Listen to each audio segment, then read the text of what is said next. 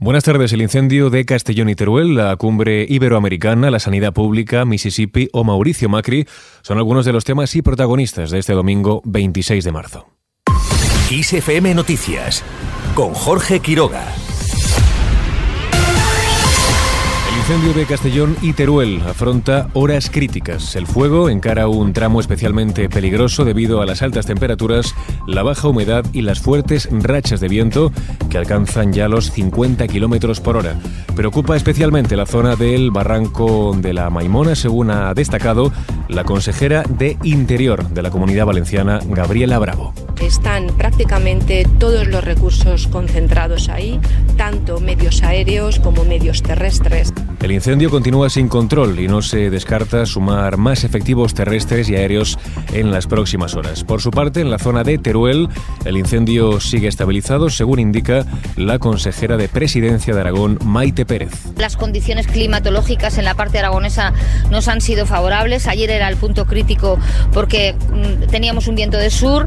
Esto ha permitido que los 250 vecinos desalojados allí puedan volver a sus casas en el día de hoy. Hablamos ahora de la cumbre iberoamericana. Pedro Sánchez critica la insolvencia y mala fe de Feijó y también sus colaboradores tras las palabras en su contra por asistir al evento. Los populares acusaron, recordemos, al presidente del gobierno de rendir pleitesía a gobernantes aprendices de autócrata. Es bastante sorprendente tanto la insolvencia como la mala fe del señor Feijó.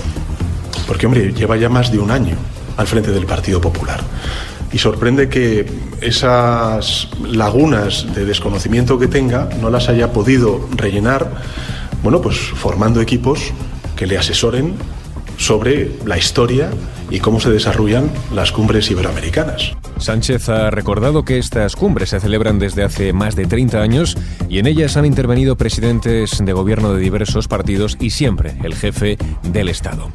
Por su parte, Feijóo denuncia una pinza surrealista de PSOE y Vox en contra del PP, una estrategia para destruirle, dice, políticamente, orquestada desde el gobierno y desde la extrema derecha. A juicio del líder de la oposición, para el Ejecutivo de Sánchez, resulta molesto que puedan opinar y manipulan lo que dicen, como sus palabras de ayer sobre la asistencia del presidente a esta cumbre. Mientras unos y otros enfrentados pero con estrategias coincidentes, pretenden conformar una pinza surrealista contra el Partido Popular y contra Feijóo. Tienen un déficit democrático tan alto que quieren destruir la oposición. Les molesta que podamos hablar, que podamos dar nuestra opinión, manipulan lo que decimos. Y su objetivo fundamental es que no haya oposición en un régimen democrático. Unas palabras que ha dirigido desde Guadalajara en un acto enmarcado en las autonómicas de mayo y en el que ha hecho varias promesas, rebajas de impuestos como el IBI o el IRPF y el compromiso de su partido de incrementar los recursos de la sanidad, la educación y la dependencia. Al margen de este asunto, miles de personas toman las calles de Madrid para reclamar la mejora de la sanidad pública madrileña, una marcha dirigida para protestar contra los recortes en el sistema sanitario y para pedir más recursos y financiación.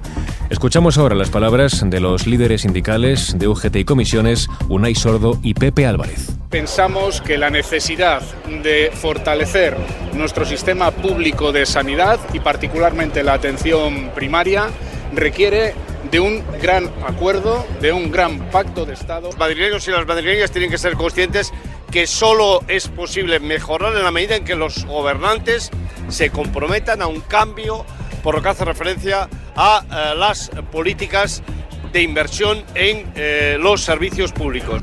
Los manifestantes han defendido una sanidad madrileña pública, universal y de calidad y terminar así con la política de privatizar y externalizar servicios. Más noticias. Mañana se triplica el precio de la luz. Se espera un incremento del 260% que elevará la tarifa media hasta los 102,63 euros el megavatio hora. El tramo con el valor más alto será el comprendido entre las 8 de la tarde y las 9 de la noche y el más barato se registrará entre las 3 y las 5 de la tarde.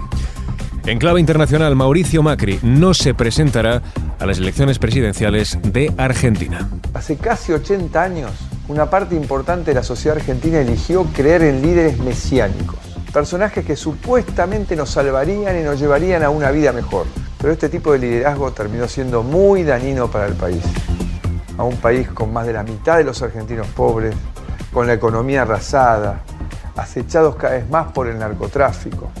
Juntos por el Cambio ha logrado superar esa falsa ilusión del individuo salvador.